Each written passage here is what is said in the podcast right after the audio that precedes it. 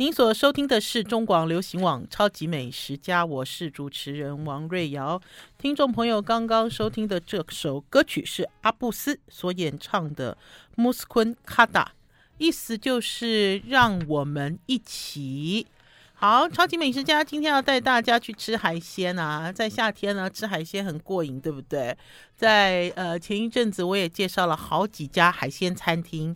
呃，不是在台北市区的海鲜餐厅，带大家去吃好、喝好、玩好。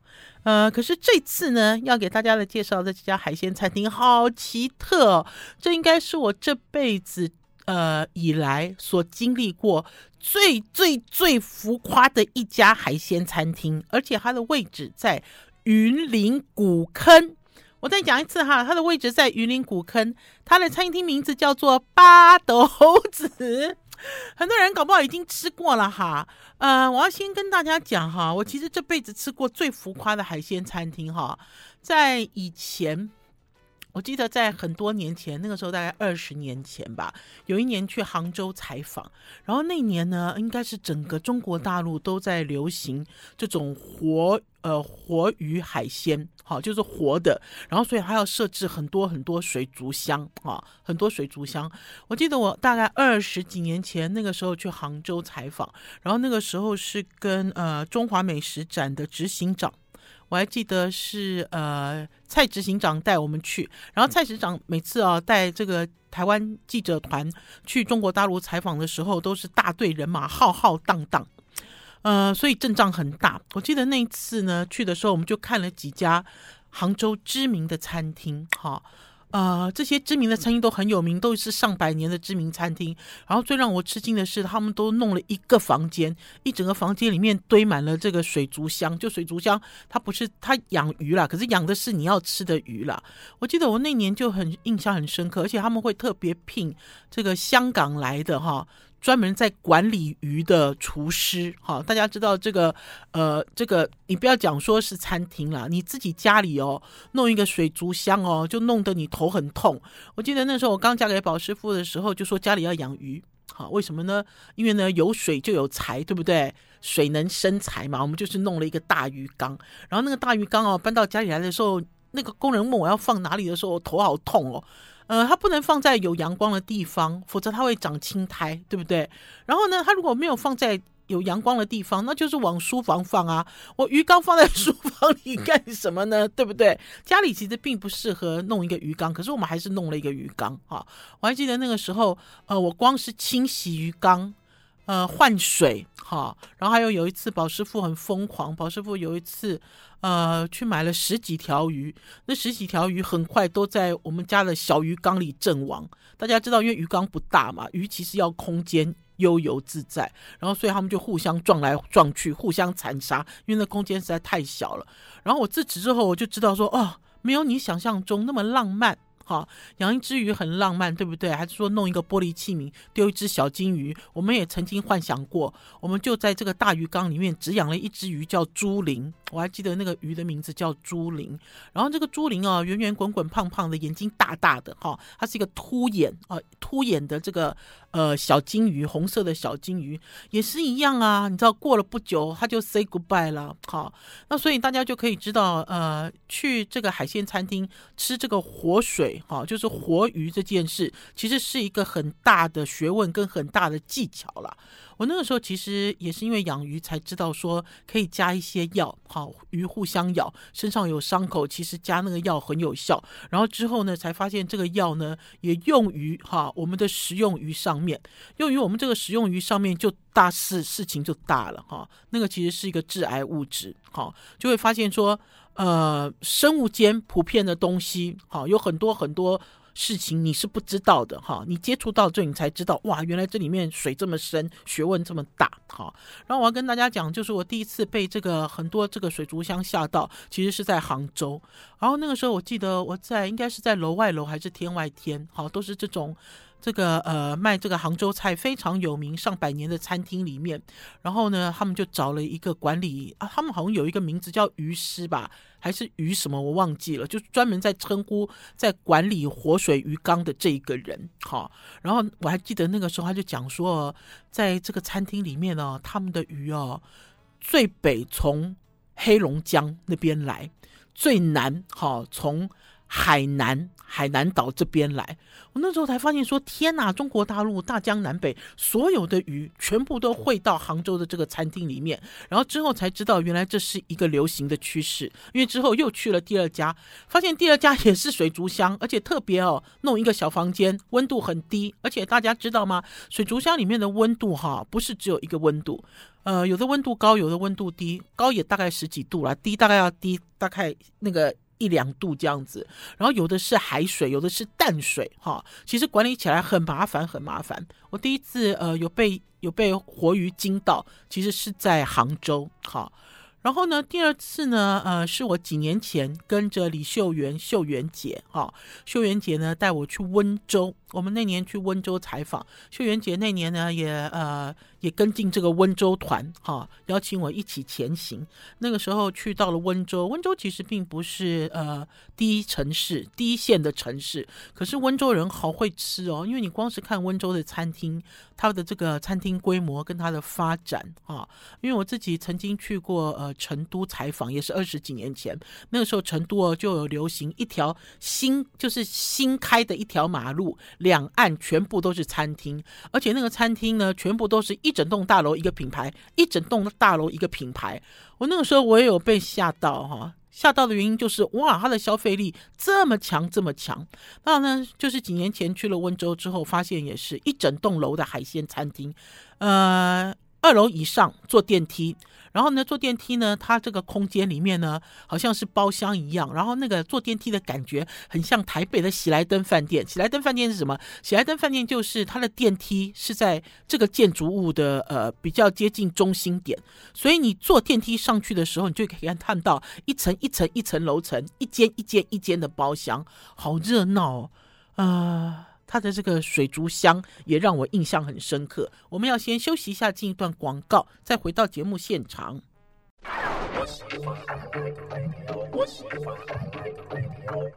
您所收听的是中广流行网《超级美食家》，我是主持人王瑞瑶。今天来跟大家介绍我毕生目前为止所看过最浮夸的海鲜餐厅，而且是在台湾，在云林古坑。在上一阶段呢，跟大家讲。有关于这个海鲜餐厅的这个规模，还有它怎么样展演它的战力。我记得几年前呢，跟着李秀媛，呃，秀媛姐姐带我去了温州采访。那年呢，去到了一家海鲜餐厅，这家海鲜餐厅是整栋的海鲜楼啦。然后呢，我们还没有进到坐电梯的时候，就被一区这个活海鲜区所吸引哦。它的根本不是活海鲜区，我应该要把影片重新调出来给大家看。那根本就是一个水族馆。好，因为呢，他就做了一个圆柱体，好柱状体的一个水族箱，很大的水族箱，比人高好几倍的水族箱。然后你可以绕一圈，可以看里面的鱼。然后呢，除了这个之外呢，它外面还有这个限流铺冰的海鲜。限流铺冰的海鲜之外，还有一圈，因为它都是以这个圆柱体的这个水族箱，哈，圆柱体的这个大的水族箱做中心。呃，第一圈就是水族箱，然后围着水族箱的呢就是。铺冰的海鲜一圈嘛哈，然后很大，然后呢，呃，第一圈、第二圈、第三圈就是人走的走道，因为你要逛一圈，然后第四圈就是什么？第四圈就是活水海、活鱼海鲜、活水海鲜，就全部都是一一个一个那个水族水族箱。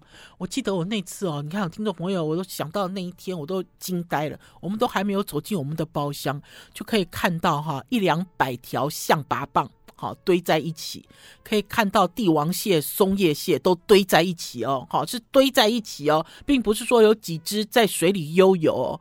哦，我那个时候就说怎么可能？我就问了这个主厨，那主厨还跟我回答，主厨说我们这里的房间有一百多间啊，一百多条象拔蚌，你知道一餐就可以卖完了。哦，我那个时候才知道说，所谓的消费力的这件事情，所谓的温州人爱吃的这件事情，可以充分显示了哈。有人在讲说，温州最有名的就是炒房嘛哈，呃，搞不好温州人真的有炒房的本事。可是呢，透过吃这件事情，让我知道温州人是舍得吃、敢吃的哈。然后呢，几天前呢，Allen 的妈妈米妈，米妈呢都对我蛮好的，然后米妈呢也都邀请我。去呃他们家玩，哈，可是因为都没有空了，哈。然后呢，终于终于这次约成了，约成的原因是因为呢，米妈呢终于订到了，哈，这个应该算是中台湾，哈，我自己觉得中台湾最浮夸的一家海鲜餐厅就叫做八斗子，哈。我在之前的时候，我有看过，呃，有一些人上传影片，哈，呃，可是自己身历其境的时候，我才很惊艳啊！惊艳的原因就是哦，原来浮夸不在外国，浮夸在台湾，哈。我稍微想一下这样子的感觉，因为呢，直接就坐高铁去到了云林站，哈，呃，其实现在坐高铁好方便呢，听众朋友直接下去了，而且呢，这是一日生活圈，呃，早上十点。坐十点零一分的高铁，哈，然后到达了云林，到达了云林站之后，呃，十二点不到，很轻松，大家就跳上了这个我们的包，我们包了一辆车，就直接直奔八斗子，哈，半个小时吧，半个小时不到就到了。然后我要跟大家讲哈，这家海鲜餐厅的外观你完全看不出它是海鲜餐厅，因为看起来很素雅。好，是一栋呃灰黑色的建筑物，然后可是它有护城河，护城河里面养了很多大锦鲤。好，那个时候你其实就可以闻到，就嗅到这个空气中不太一样的感觉。好，然后呢，你推门进去一看呢，你又被吓到了。推门一去看之后，在你的右手边有瀑布，有江狗。江狗是什么？就是丛林啊。好，它布置了一区好丛林区。好。稍后呢，照片都会上传到王瑞瑶的超级美食家的脸书粉丝专页给大家看。因为那天呢，呃，宝师傅我就叫宝师傅一定要站在那个瀑布下面给我拍照。我说在餐厅里面做一个瀑布，而且这个瀑布是很大的瀑布哦，不是你想的那种涓涓细流的瀑布哦，是那种呃呃水水泼下来有声音的那种感觉哦。好，给大家看一下照片，瀑布、巨石，然后还有这种像蕨类。好，然后呢，他还故意做了一个扶手，让你觉得一秒好就到了这个呃青抓拿来青抓拿来的那种氛围。好，一进去之后，右手边就是这么夸张的一个造景。然后呢，之后呢，你不能错过的是眼前，眼前呢，它就有一个绽发蓝光，一个大概有呃十公尺，将近十公尺的一个这个呃海水。好，就是海水的鱼缸。这个海水鱼缸呢，很像是有钱人家里的啦，哈，就非常非常有钱的那种家里。然后，如果大家有看这个外国影集，外国影集呢有一个节目，就是专门在帮有钱人做海水鱼缸，就类似像这样子的感觉。因为里面哦，最抢眼的就是有尼莫，哎，大家知道尼莫是什么吗？就是有这种小丑鱼在里面游来游去。可是当我的眼睛在追逐小丑鱼的时候，才发现。厉害的不是小丑鱼，厉害的是里面有好多活珊瑚哦。我一开始本来都追着小丑鱼在跑，然后追着这个有颜色的鱼在跑，然后结果定眼一看啊，为什么这些东西会会飘、会浮？你知道会抖？然后才发现，天哪！这一整缸里面是不但是海水鱼，而且加上了这个活珊瑚，不是死的珊瑚哈。来给大家看一下我录到的小丑鱼。这个影片呢，之后也会剪辑成呃，剪辑成我的美食作品，上传到我的 YouTube 频道。呃，好了，大家有没有觉得很好玩？给大家看一下，因为这个呢是定住的，可以看到好大一朵珊瑚哦，珊瑚好大一朵，而且珊瑚有不一样的颜色。好，就知道呢，呃，这家餐厅八斗子的餐厅到底要营造一个什么样的用餐环境？可是要告诉大家，这个还不稀奇耶，因为在往里面走了之后呢，我们发现呢，它有一个超级大的水族箱。这个超级大的水族箱哈，很像你来到那个什么桃园那家有没有？还是屏东那个海生馆？就是那种，还是你跑去日本？我最喜欢去日本看这个这个海生馆，他们有那种蓝色的。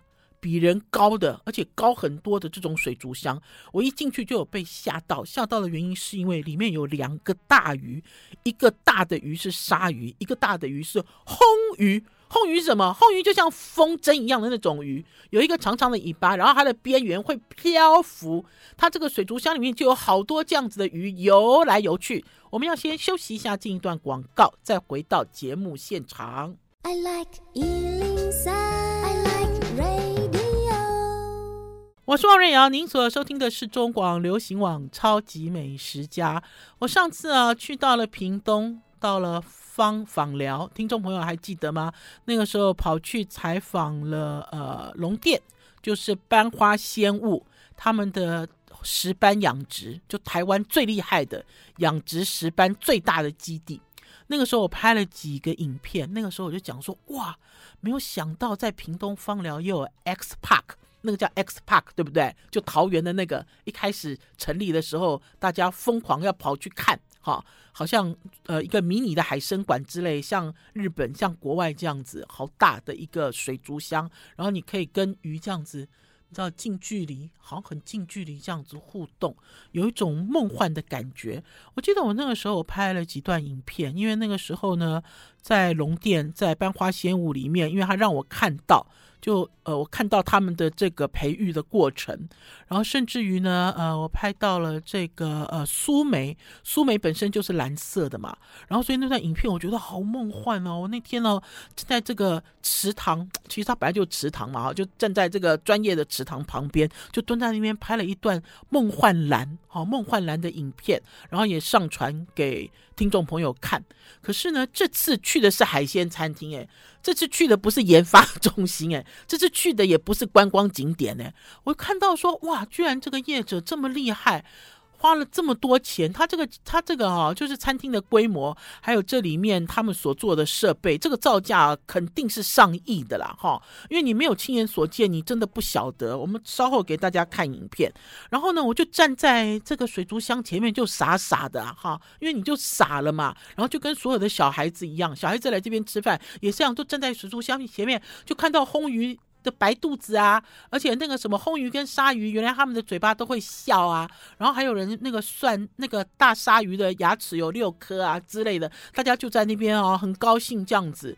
可是还没有完哦，因为呢，我们这次呢，米娜呢，他是邀请了台中、台北。哈，他的好朋友跟他们的家族一起聚会，所以呢，呃，米妈呢包了一个二十人桌，二十人桌的一个位置。这个其实是一个半开放式的高箱包厢，可是它厉害的是，它所有的包厢都有一面，哈，都有一面是紧紧的贴着我刚才所讲的这个巨大巨型的水族箱，哈，巨型水族箱。那所以你就可以一边吃海鲜啊，你知道，一边看水啊。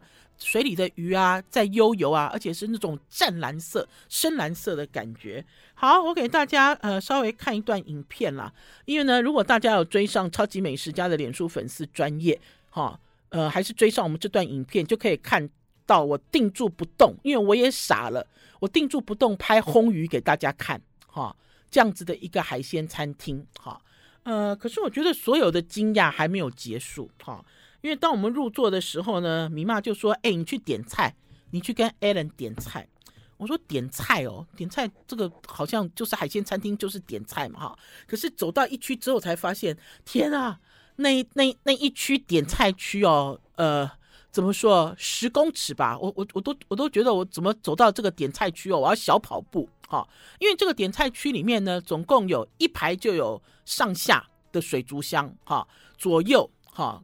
就是它有两个走道，等于是左右各四排八八条，哈，就是八条这个这个满满的这个水族箱的这个走道，哈，像伸展台一样。我那时候走过去，我说要要要要点什么啊？这么多东西都是都是活鱼哎，而且都是就像我刚刚跟大家讲，我在温州看到那个帝王蟹，看到松叶蟹。放在这个水族箱里面，它不是放一只两只，它是放到堆叠起来，没有空间呢。在八斗子也是这样子，它的点菜区、它的帝王蟹、它的松叶蟹都是这样堆起来的，而且不是只有一个水族箱，是走过去，在我的左手边，整排全部都是帝王蟹哦。好，可是呢，除了帝王之蟹之外，他们还有非常大的生蚝，而且呢，他们还有好几种，哈，类似像比目鱼一样。扁平的鱼，哈，其中呢，呃，有一个是比目鱼，而且是大比目鱼，非常清楚，贴着嘛，它是贴着这个这个呃水底游，然后又看到说啊，比目鱼为什么会有这个鹅黄色啊？然后再往前一看，哎，为什么比目鱼还有这种白底黑点点？哈，然后你才发现说，哇，原来它的点菜区哈就是一个宝库。怎么说呢？因为它的点菜区有一些鱼你没看过。刚刚讲的那个黄色的鹅黄色的那个比目鱼，他们业者叫它叫做黄金比目鱼，好大一尾。这个黄金比目鱼啊，呃，四十公分，四十公分超过，你知道我的这个手五十公分一条这么大的鱼哈，然后呢，呃，我看到这个白底黑点的，原来是多宝鱼。听众朋友，你们哦，多宝鱼有经常吃哦，尤其是最近这几年，多宝鱼哦从东南亚大量进口，而且多宝鱼呢都做成鱼片的形式，就是你所看到的多宝鱼都是已经是呃呃起成一片一片的鱼片。没有鱼刺的那样子的这样子的一个方便食用的鱼，可是因为多宝鱼在前几年我就不吃了哈，不吃的原因是因为呢，它从国外进口，它都泡过药水发过哈，所以多宝鱼的肉有一种很奇怪的烹饪感。哈，这种烹饪感很像以前早期哈，台湾在吃这种现成的虾仁一样，哈，就是所谓的药水虾仁，哈，在很多年前也是公开呼吁，叫大家在吃这些东西的时候，哈，要自己处理，哈，才才不会踩到地雷。那所以呢，多宝鱼我吃了几次，它的口感当然很不错，可是呢，夹带了一些药水味，然后你就知道这个鱼里面有鬼，哈，我就不再吃多宝鱼了。然后之后就会发现说，有很多人会讲说，哎，你吃的多宝鱼不是多宝。鱼是假的多宝鱼，怎么样？怎么样？就衍生出很多新闻。可是老实讲，我从来没有看过在水里的多宝鱼。听众朋友，你们有看过就是还活着的在水里的多宝鱼吗？哈，我我那天看到之后，我真的是瞠目结舌。我说，哦，我第一次，你看美食家做的多失败啊！这就是多宝鱼，白底，哈，黑点点。呃，或许大家看得不是很清楚了，因为在这区点菜区哈，就是像伸展台一样的这个点菜区哈，总共有两条伸展舞台的点菜区里面哈，它也是一样都放蓝光，所以呢，当你走在那边，别人在挑帝王蟹，然后叫你拿着帝王蟹拍照的时候，你自己都觉得哇，有一种明星的感觉，而且走在这边从头到尾好多海鲜哦。我们要先休息一下，进一段广告，再回到节目现场。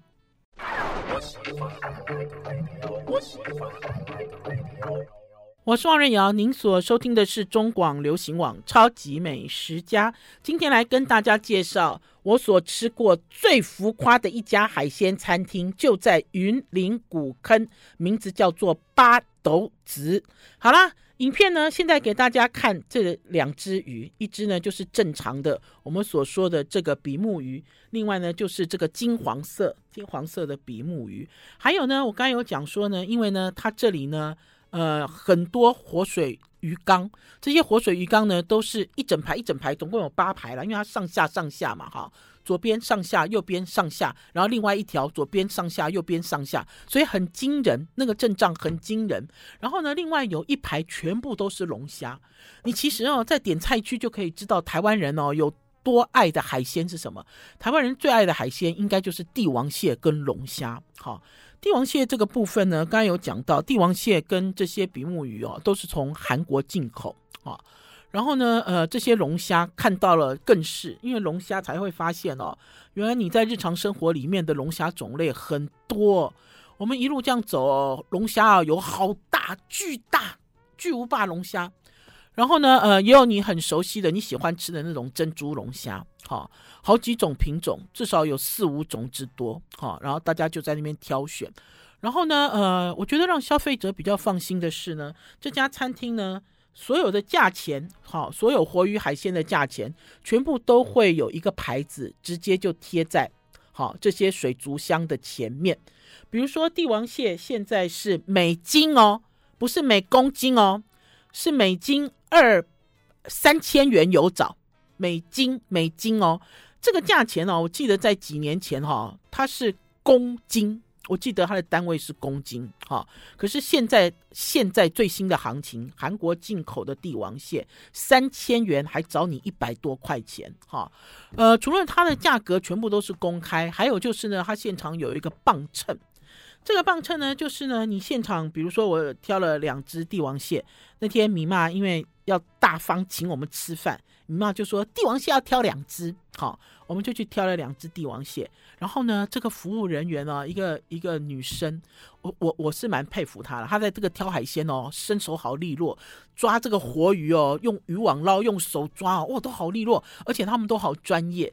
嗯、我要怎么说？我觉得这是一家生意很好的海鲜餐厅，它的规模很大，它的容纳的客人数很多，哈，呃，而且它不是在都市里的海鲜餐厅，所以或许你会对它的服务有一些想法，哈，就是服务可能没有那么周到了，哈，服务人员也没有那么多。可是要告诉大家，不是没有，服务人员很周到。哈，而且服务人员很专业，他甚至于呢，你在捞这些活鱼海鲜的时候，他都要叫你站在哪里拍照，要怎么样弄。在上菜的时候也是，他们上菜的时候更是夸张。我们哦花了那么多钱，因为两只帝王蟹啊就要三万元，我们花了那么多钱吃这些哈这种呃生猛海鲜，它其实上桌的餐具都不是美奈皿。听众朋友，他们呢上桌，尤其是装那只比目鱼哦，是一个很大的一个陶碗。都是陶碗、陶盆，那所以你可以看到服务生哦，用推车把这个菜推来，然后甚至于这个比目鱼的一吃哈，吃的是这个生鱼片，里面还铺满冰哈，然后用这个陶陶盘装上来的时候，我就问宝师傅，而且上面还有造景哦，上面还有所谓的什么很多植物哈、树枝哈、树叶的一些造景，然后还有干冰会喷哈。我就问宝师傅说：“天啊，服务生看起来好辛苦哦，他光是捧那一道菜。”然后我就问宝师傅：“我说那道菜你目测有多重呢？”宝师傅说：“目测至少五六公斤吧，那一盘菜，哈，就这么惊人，哈。”那我要跟大家讲的是，因为在现场它的这个价位，哈，全部都公开。然后呢，它有一个秤，这个秤子啊，上面放的是一个篮子。那所以呢，你呢在称这些活鱼海鲜的时候，水都会沥掉了哈，你不会担心说，哎，你是不是有给我偷重啊？哈，嗯，你看，你看这个服务人员哈，很专业的在给我们捞捞龙虾哈，然后这龙虾拿去这个有洞的这个箱子里面称重，然后呢用的是电子秤，所有的价钱都一目了然，好，现场让你看，然后还有我觉得最好的是，你现场看哦，你不满意哦，你马上就可以退。就比如说，哦，一只龙虾一万多块，怎么那么贵？那我可以换小只的吗？可以啊，为什么不行？他就把龙虾又放回去，再帮你挑一只小只的，还是说，哎，我可以挑别的品种，别的品种很便宜，哈，而不是说，而不是说，有的人到了活海鲜餐厅，你在吃东西的时候，当你挑定了之后，你想要换的时候很尴尬，对不对？啊，你是没钱哦，而且吃不起这么好啊，哈，这个就好了，你干嘛要一直换，一直换？没有。都可以哈，很自由，很自然，哈啊！我就说我吃了这顿呃八斗子，在云林古坑的这家餐厅的时候，我脑袋里哦出现好多想法。这个想法是怎么可能在这个地方有一家这样子的餐厅，而且可以生意那么好，可以存活下来？大家想哦，云林古坑有什么好玩的呢？云林古坑有什么好玩？剑湖山，对不对？咖啡，呃，因为老实讲，我那天哦。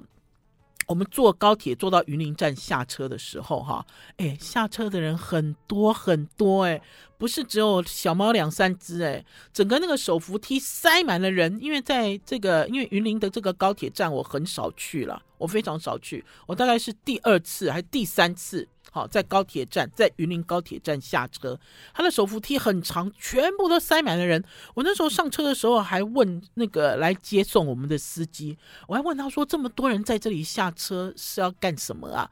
那司机也很妙，那司机说：“我也不知道。”哎，我说：“啊！” 我说：“这个云林有什么地方好玩呢？”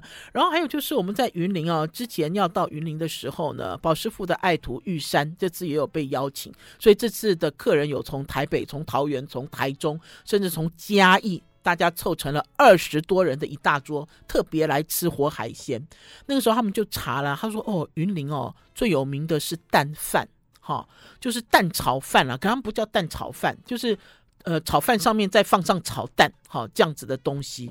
然后我们也问了司机大哥，司机大哥说没有啊，他不知道 这个东西。好、就等于说我们自己来到了一个一一个观光客来到了这个贵宝地。”然后我们在查询一些美食资讯还是旅游资讯的时候，会发现其实呃差异蛮大的，就你想的跟当地人想的其实有一段距离。好了，我们要先休息一下，进一段广告，再回到节目现场。I like 103, I like radio。我是王瑞瑶，您所收听的是中广流行网《超级美食家》。呃，没有最惊奇，只有更惊奇。好，听众朋友，不知道你们的目前为止，你们的住家还是你们现在工作的地方，是否接近呃云嘉南，哈，云嘉南是否有听过这家？呃，我我吃过，我觉得最最最最最最浮夸的海鲜餐厅，哈，呃，搞不好在国外也有啦。就像呃，在几年前我去到了杭州，那个时候去了河马生鲜。河马生鲜呢，呃，也是一样，有很多很多水族箱。可是，呃，它的展演的方式没有那么夸张哈。因为河马生鲜呢，基本上呢是一个像是一个超售超市，让你采购。然后，当然你可以采购，你也可以现场吃。它现场的餐厅的状况就就好像待客料理那样，并没有什么好讨论。可是它的海鲜的种类也是很多。可是呢，呃，因为是一个采购的形式，所以它都是往下看哈，就是它这个水族箱的布置都是往下看，并不是。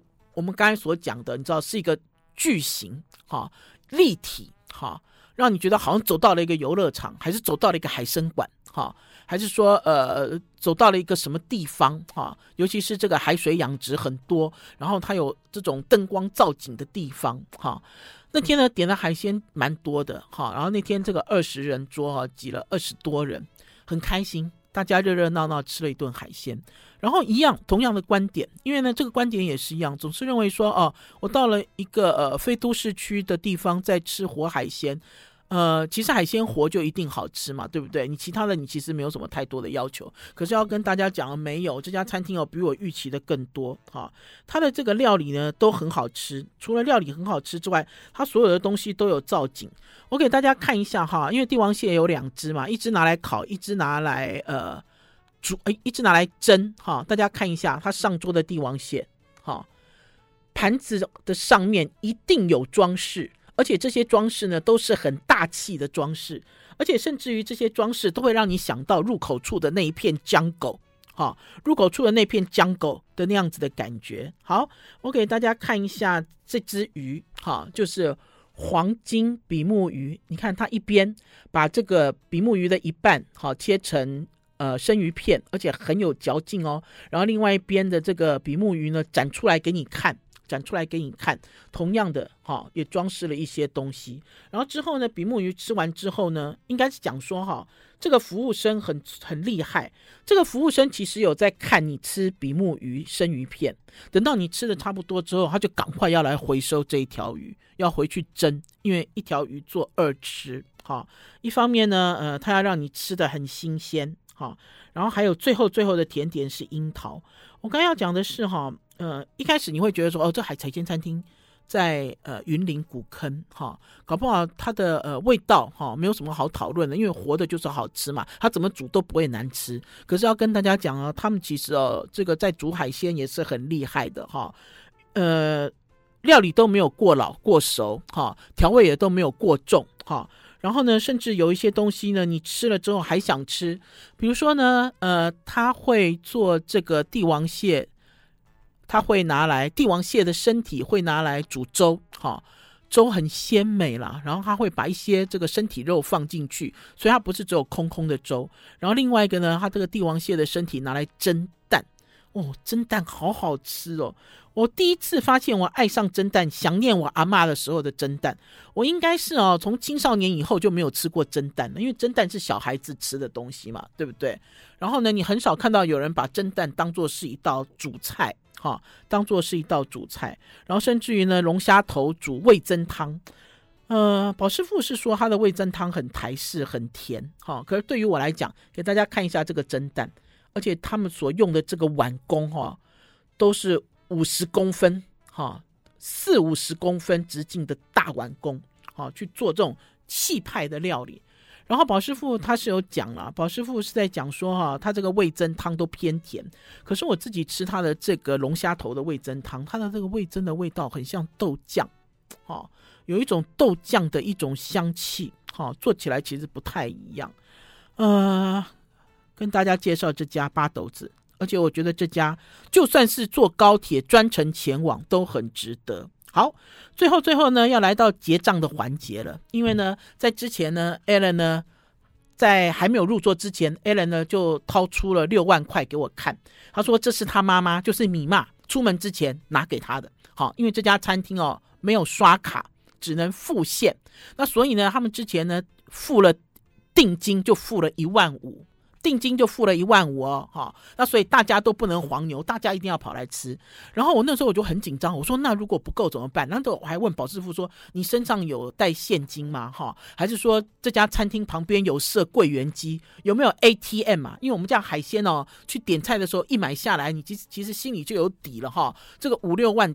肯定是跑不掉，好，然后呢，我们去结账的时候才发现说，哎，他们好厉害啊，他们可以现场转账哦，好，他有 有一个给你一个，因为那个我看那个那个服务生一点都不紧张，他说我们可以现场转账，如果你现金带的不够，哈，然后还有带了那么多的现金，他怎么点钞？他现场就有点钞机啊，就把钞票放进去，你知道，啪啦啪啦啪啦就把钱算出来啊，哎，好。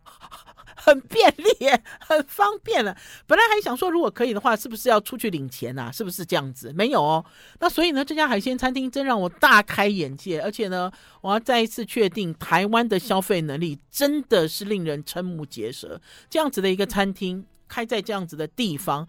我们离开的时候是客满的状态，而且呢，老实讲，这顿餐会呢延了很久，延了很久的原因是因为一直都订不到这家餐厅的位置，一直都订不到，所以是订到了餐厅的位置才决定大家前来会合、前来吃饭的时间，有没有很厉害？好啦，我们那天呢玩完了之后走的时候呢，还跑去一个地方买蚂蚱。发现呢，在这个呃，因为我们之后就回嘉义了嘛，好，从古坑就回嘉义了，因为他们家阿姑家在嘉义，我去阿姑家玩。阿姑家的附附近有一家很有名的肉粽肉粽店，叫做阿霞肉粽。阿霞肉粽呢，我买了花生跟呃肉，花生加上卤肉，呃，很便宜这个肉粽，而且呢味道还不错，还很不错。好了。